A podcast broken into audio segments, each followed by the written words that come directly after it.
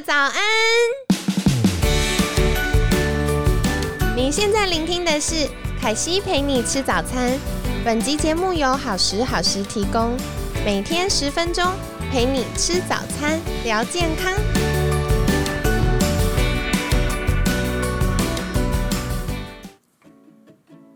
本周节目由乐食选物赞助播出，期待透过好物与好品牌为媒介。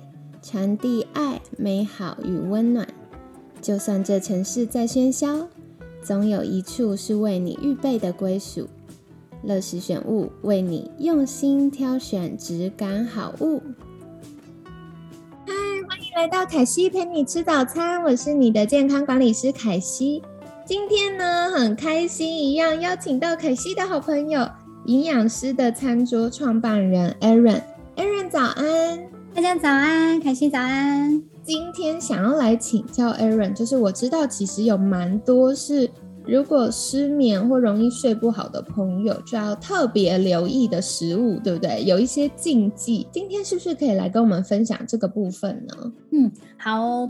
我们昨天谈吃什么容易助眠，但是其实更重要的是，你不要吃什么才能够睡得好。我觉得这两边哦，真的是总不能前面吃了很多助眠的食物，同时吃了很多呃让自己很兴奋。很抗睡意的东西，那就正负抵消了，一点效果都没有。所以今天我们来聊聊，就是什么东西，如果你已经在失眠状态，尽量就不要碰了。第一个呢，就是我们大家都知道咖啡因。这个东西就是它最主要还是对于中枢神经有一个去振奋，还有让自己提神的这样子一个功能在。但是说实在的，我我们在讨论这个题目的时候，跟凯西也聊过，呃，像以我自己的体质来讲的话。当然，对于咖啡因也有一个成瘾跟一个 tolerance，就是我们讲的适应度了。所以我即使在睡前的前半个小时喝一大杯咖啡，我还是可以呼呼大睡。可是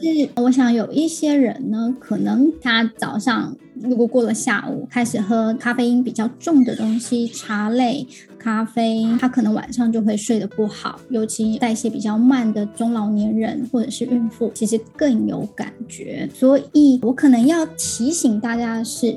对于咖啡因的剂量跟适应敏感度，只有自己会对自己最了解。如果你已经是一个对咖啡因敏感度高的人，又正处于失眠期，那你特别去注意说，不要喝咖啡，不要喝茶，或是减量之外，也特别注意像是一些黑巧克力或者是巧克力蛋糕。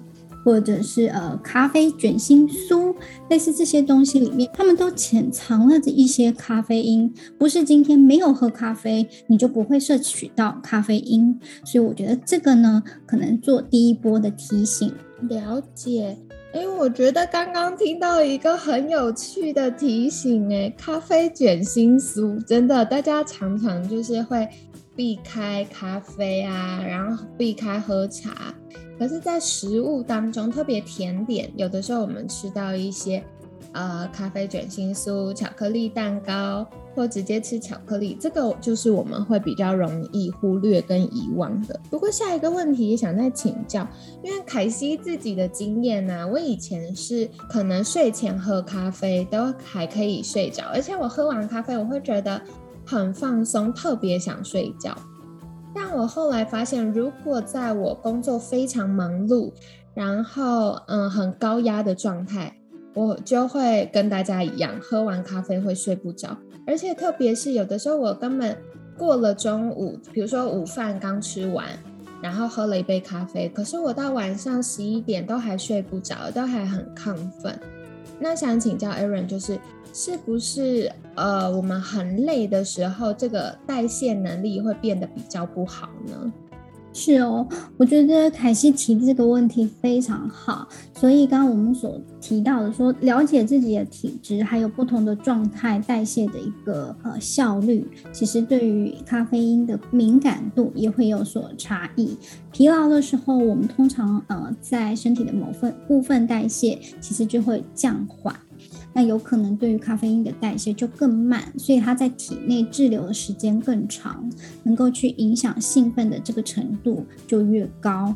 所以这个是疲劳的一个关键影响点之外，我觉得孕妇这个刚刚有稍微提到，孕妇是不是能够喝咖啡？我们可以下次来讨论这个议题。结论是他们是可以的，适量的话。真的假的？一般都会觉得，哎，妈妈在怀孕的阶段尽量就要戒咖啡耶，适量是可以的。就是回到我们刚刚的议题，如果这个阶段事实上荷尔蒙是不是处于平常的一个状态，所以对于咖啡因的代谢也特别的缓慢，所以孕妇在喝咖啡的时候是有一个建议的限制量的，并不是 all you can drink 喝到饱。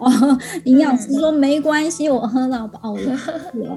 所以，这个疲劳跟孕妇荷尔蒙的这个变化都会影响到咖啡因的代谢而不是一个准则。然后一生任何时期都用同一个，我觉得这个提醒很好。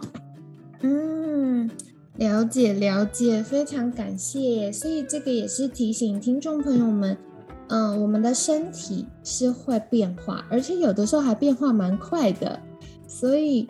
大家可以在日常生活中观察自己的状态，然后更重要的是，这些变化其实非常的个人，很因人而异。所以，呃，平常可以一天喝三杯咖啡，可是可能很累的时候，反而要减少咖啡的摄取，因为身体可能代谢下降啦，然后就会让这些咖啡停留在身体里面。那再来的话，就是比如说年纪的增加或荷尔蒙的改变。也有可能会影响我们身体对咖啡因的代谢。诶，那接下来想请教，就是有没有说大概晚上睡前之前的多久，呃，不要喝咖啡是比较好的呢？因为大家常常会问说，可惜我真的很想喝咖啡，可是呃，到底可不可以？比如说我早餐喝一杯就好，还是我到下午也可以喝？那呃，如果不想要影响睡眠的话，Aaron 会怎么建议呢？啊，我觉得这个问题真的好因人而异哟。不过我给一个数据好了，如果在正常的咖啡因代谢的话，其实这不是一个太好代谢的一个一一个物质。一般成人如果在喝了咖啡，即使十个小时之后，其实从我们的血液里面都还是可以抽取到百分之二十五 percent 的咖啡因。哇，这么多哟！还是留有四分之一哦。当然，这个代谢就像刚刚所提的，有有时候可能会增快，有时候可能会变缓慢。但是，一般平均而言的话，就是十个小时之后还有四分之一。那我觉得这个数据可以给听众朋友们参考，因为也许四分之一的这个咖啡量，根本对一些睡得很好的人来讲，它是不影响睡眠的。但是如果真的，很 sensitive 的人，我会建议就是晚餐之后就绝对不要再喝咖啡了。哦，了解了解。那下一个想要请教 Aaron 的议题就是，我知道喝咖啡会睡不着，然后我也知道，哎，我的健康状况咖啡应该要开始减量，但是早上没喝就是醒不来呀。所以有没有一些方法可以帮助？呃，听众朋友们，就是很累又不喝咖啡，还可以有好精神呢。如果真的对咖啡因成瘾的话，我会建议，就是说你也不要一下子就把咖啡因给抽掉了。哦，为什么呢？嗯，呃，它绝对是有一个 addiction，就是有一个上瘾的程度嘛。对。那假设我已经有这个习惯，已经。几几年了，几十年了。那突然早上不喝咖啡，其实对于身体这个没有这样的兴奋剂，当然会很不舒服。我会建议你可能可以逐步做一个计划，比如说先从半咖啡、半奶，把它增加这个牛奶的量，你一整天的咖啡因量开始往下递减，慢慢慢慢的让牛奶的比例过多于咖啡因。慢慢的去做调整这个比例，或者是有些人不喜欢喝奶的，那就是把它冲淡，然后，这也是一个方法。第二点就是，如果想再更进阶，我们不用咖啡，我们也许换成红茶，对，它还是有咖啡因的哟，但是它可以稍微呃弥补一下这个完全没有咖啡因的这个，不管是心理的代偿作用，或者是生理的需求，我觉得这个都可以。那如果再更进阶，也许 礼拜六、礼拜天，你不需要这么。focus 这么有专注力的一个活动产力的时候，你可以试试看用生茶，或者是鸡精啊，或者是呃用一点海带汤来帮助自己醒脑。我觉得这个都是可以去训练出来的一个节奏。不过这个节奏呢，回到嗯，我觉得跟凯西聊得很开心的原因，是因为我们都不喜欢去 push 我们的呃。不管是这怎么客户、客户或者是患者，在我们临床上，我们通常讲患者，嗯嗯嗯，还有就是一般的朋友的话，我们不太喜欢去设定一个不可能达到的任务给。对，真的。所以还是要有一个呃营养师或者是一个健康管理师跟着你的这个步调来帮你调整，你才不会很容易呃半途就放弃了。我觉得隔天不喝咖啡我都快死了，我怎么撑？这很常听到的一个 feedback。非常感谢 Aaron，就是提出这么有同理心又温暖的回应，因为。嗯，我也做不到啦。对对对，因为诚实的说，我常常都会跟我的学生或客户分享，凯西在成为健康管理师之前是一名吃货，所以我觉得健康应该是支持我们去追求自己期待中的幸福生活的一个基础。但是如果我们太严格的要求，比如说要吃什么，不能吃什么，一天要运动多久，要几点睡，那我们都知道身心是互相影响的。在我生理层面做到一百分，变相就是在心理层面一直扣分，因为这个一定要做到什么，就会是一种压力。那回到咖啡呢？凯西常常真的会遇到那个慢性疲劳非常严重，或肾上腺。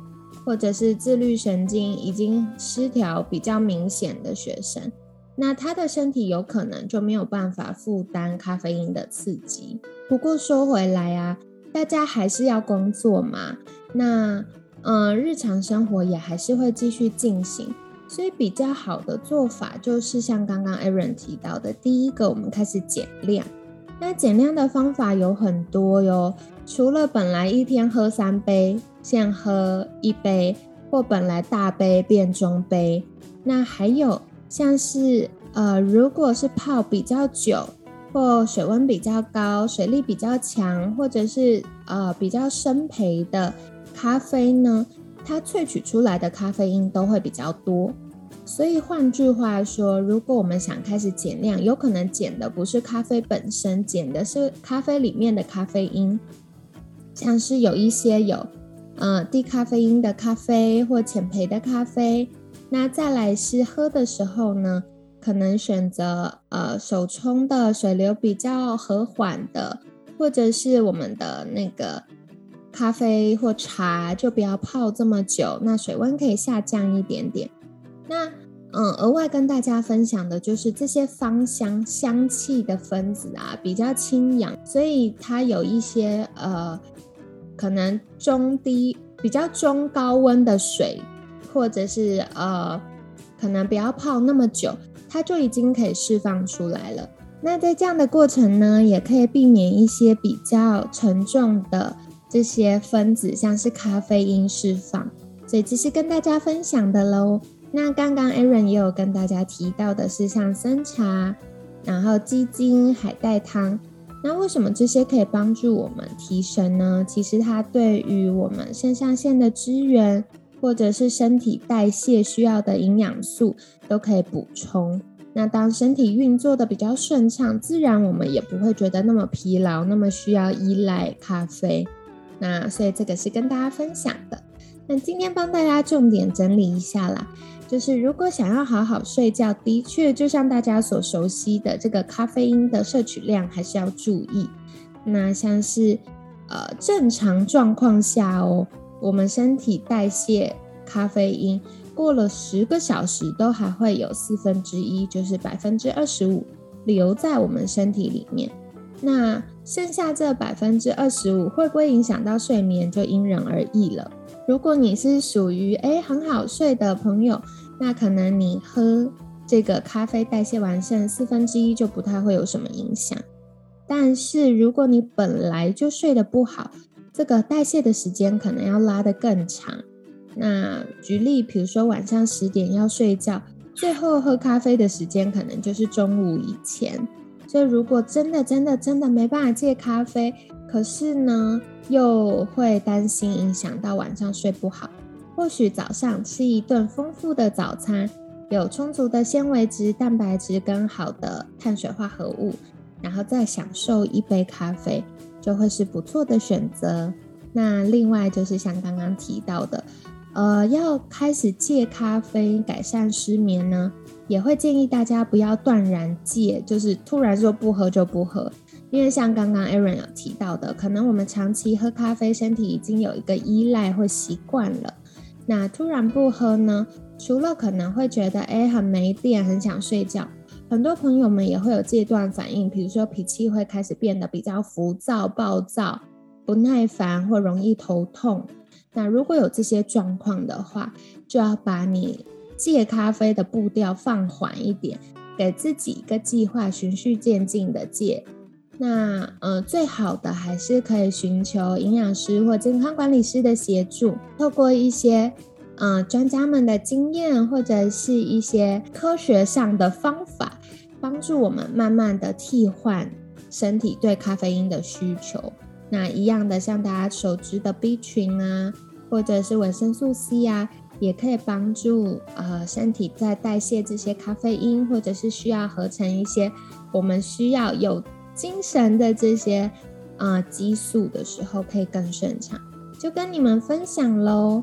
那今天在节目尾声一样，邀请 Aaron 再一次跟大家介绍你的粉砖好吗？那如果喜欢这些内容的话，请各位听众朋友们帮我上 FB 营养师的餐桌搜寻这个这个粉砖。那今天很感谢 Aaron 精彩的分享，凯西会再把链接放在文案区的。那有需要的朋友们也记得赶快订阅追踪起来，就可以获得更多生活化的健康建议喽。